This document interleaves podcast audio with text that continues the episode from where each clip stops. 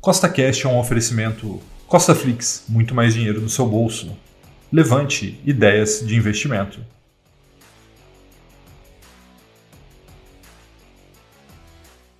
Seja bem-vindo a mais um podcast que tem por único objetivo colocar mais dinheiro no seu bolso.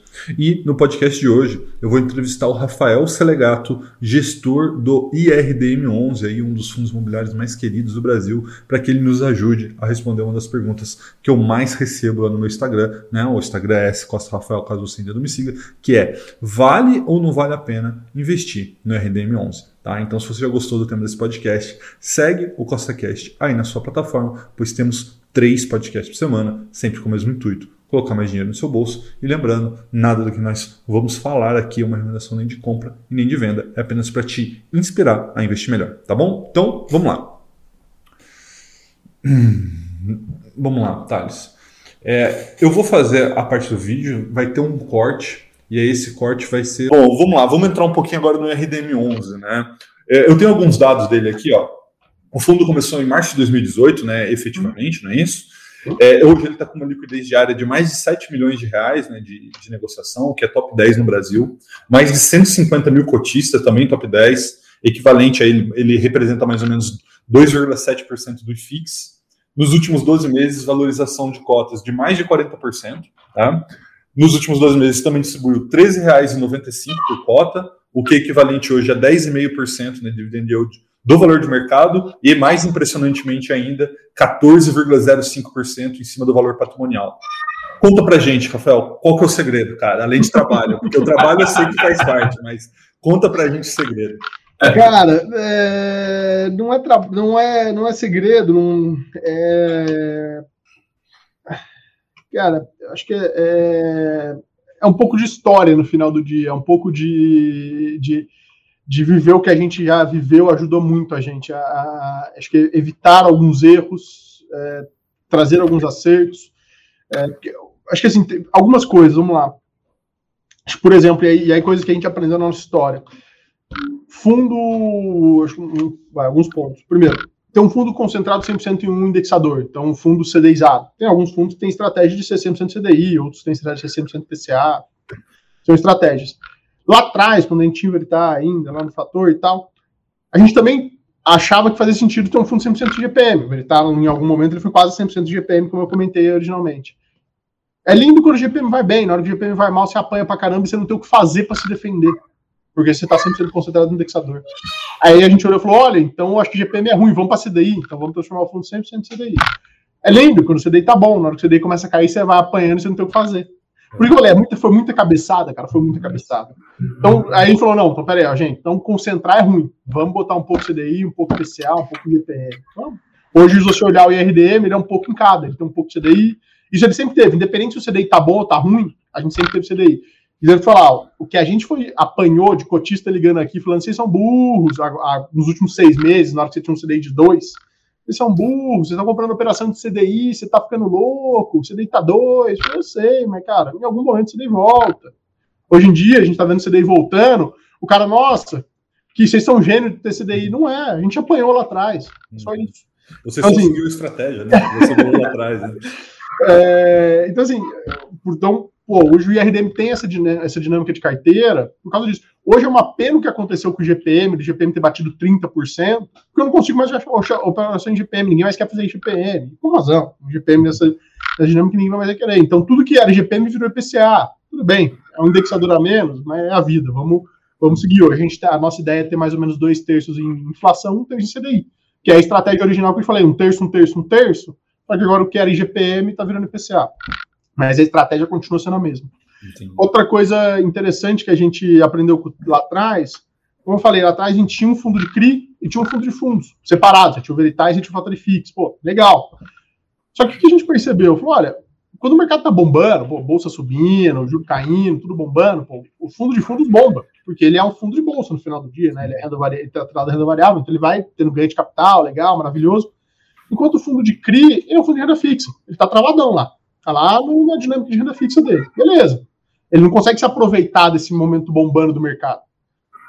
Mas em compensação, na hora que o mercado vira, na hora que o juro está subindo, bolsa caindo, fundo imobiliário caindo, fixo caindo, o fundo de fundos não tem muito como se defender.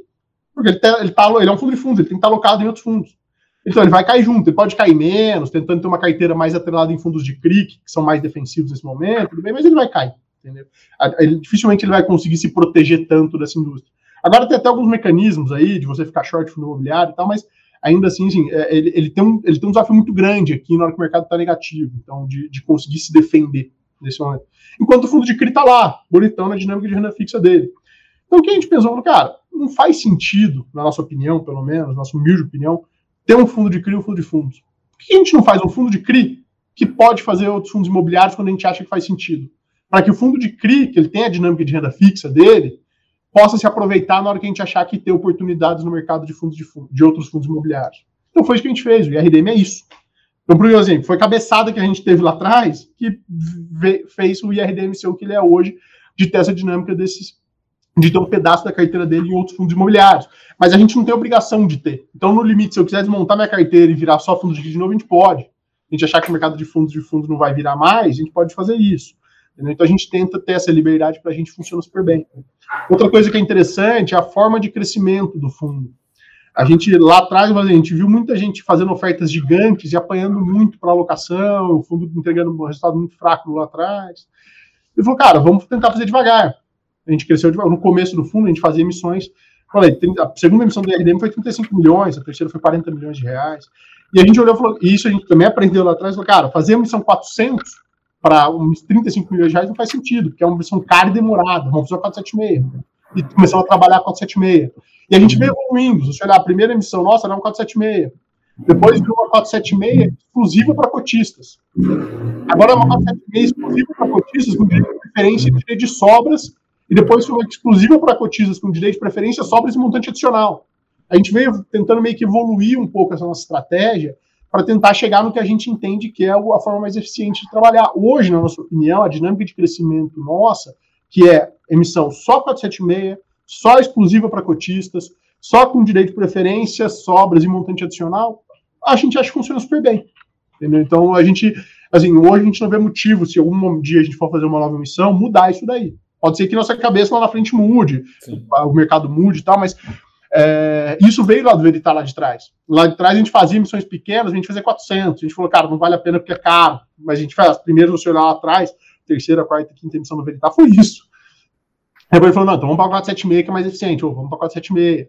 Entendeu? E aí a gente começou a perceber e falar, cara, para você poder fazer essa emissão 476, que é só para cotistas, você tem que ter um trabalho muito bom na sua base de cotistas. Você depende deles para captar. Porque você não está tá batendo no mercado. Então, vamos trabalhar a base de cotistas, vamos ter um relatório legal, vamos estar sempre disponível para os nossos investidores quando eles quiserem falar com a gente, quando ligarem aqui, falar com quem quiser da equipe. Então, a gente sempre teve essa, essa dinâmica na cabeça de, poxa, eu tenho que estar próximo do meu cotista, eu tenho que estar satisfeito com o meu trabalho, porque quando eu quiser captar, eu vou precisar dele, porque eu não vou bater mercado. E quando eu faço uma 476 exclusiva para cotista, é uma emissão mais barata, mais rápida de ser feita, eu tenho muito mais segurança da minha captação, então eu consigo trabalhar meu pipeline de forma muito mais eficiente. Então, tudo isso veio evoluindo ao longo desse tempo todo da, dessa nossa história para chegar aí onde, onde a gente está hoje. Então, assim, quando você fala, pô, qual o segredo, cara? Não tem segredo, é história.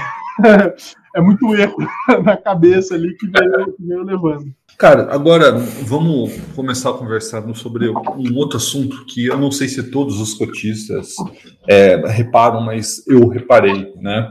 Não saiu o relatório gerencial ainda desse mês, né? Então, assim, a informação que estou passando aqui é referente a março, né? Que é o relatório gerencial de abril. É, em março, as receitas do RDM11 foram de 22,9 milhões, 23 milhões quase, sendo metade de CRI e metade de fundos imobiliários. Dessa metade originada por fundos imobiliários, cerca de 70% veio da negociação deles, ou seja, de compra e venda de fundos imobiliários, ou seja, é através da negociação dos ativos. É, então, se você pegar esse sobre toda a receita, é quase um terço do resultado de março. E se você olhar também os últimos meses, vem mantendo em, em, torno disso, um terço do resultado do Iridio, do RDM11, vem vindo da negociação de fundos imobiliários. Isso é até relativamente fácil de entender o porquê, porque a gente vem no mercado que nos últimos dois meses praticamente só subiu. Né? Então é aquela dinâmica de FOF que você falou. Mas como que você enxergaria isso? Hoje, nesse presente, no mercado atual, né? É, e principalmente para o futuro do IRDM11. Tá bom. Uh, sim, é, acho que o, uma coisa engraçada é que assim já fazem. no começo do fundo, lá atrás, tá? sei lá, 2018, final de 18, 19 e tal, é, você não tinha uma, uma, relevância tão grande dessa questão da, dos, das negociações de fundos imobiliários. Mas a gente sempre tinha algum resultado não recorrente no fundo. Sempre teve. Ou porque, pô, transação de CRI, ou porque você teve alguma coisa específica naquele mês, ou porque você teve um GP mais alto, ou porque você teve um, um resultado de algum trade de, de CRI de novo, ou de fundo imobiliário. Assim. É engraçado que assim, a gente via várias, gente, várias, pô, a gente acompanha muito fórum de fundo imobiliário, pessoas físicas falando, só acompanha, a gente não, não comenta nada próprio, a gente sempre acompanha para saber, tentar entender um pouco o que, que o pessoa física, o investidor está falando do nosso fundo, está entendendo, está vendo, para ver se, se. E a gente tenta endereçar essas, essas perguntas mais comuns dentro do nosso relatório, para tentar melhorar nosso relatório, por isso que a gente acompanha. E é engraçado que a gente via assim, poxa, ah, sei lá, vamos pegar maio de, de 2019. Ah, não, ó, o resultado do fundo desse mês veio bom, mas teve, mas ele é não recorrente porque eles fizeram um ganho na venda de um CRI XPTO. Ah, legal, tá bom. Então passou maio, bom, legal. Ah, Junho, o resultado do fundo de junho, pô, veio bom, mas é porque eles fizeram, mas é não recorrente porque eles tiveram um pedaço do resultado do, de venda de um, de um fundo imobiliário XPTO. Não, beleza, bom. Ô, Júlio, Júlio, o resultado do fundo veio bom, mas é porque eles tiveram um GPM que veio alto nesse mês e ajudou. Não, tá bom. Tá, então, pô, Júlio, ah, Júlio, o resultado veio bom, desculpa, julho, agosto. Agosto, o resultado veio bom, mas é porque eles tiveram um, outra trade de, negociação de CRI que ajudou um resultado não recorrente do fundo. Ah, tá. Pô, setembro veio bom, mas é porque teve outro não recorrente que. Então, pô, não recorrente todo mês vira quase recorrente. Com certeza. Tá? É, mas é porque assim, o que acontece é que faz parte do nosso dia a dia o secundário. É, é, é faz parte da nossa vida. Então, é isso, acho que isso é um ponto que é relevante para a gente. Então, é, então, não, assim, sempre esperem alguma coisa do vindo de secundário, seja de CRI, seja de FI, faz parte do nosso dia a dia. Tá? Então, é, é, a gente trabalha muito para isso.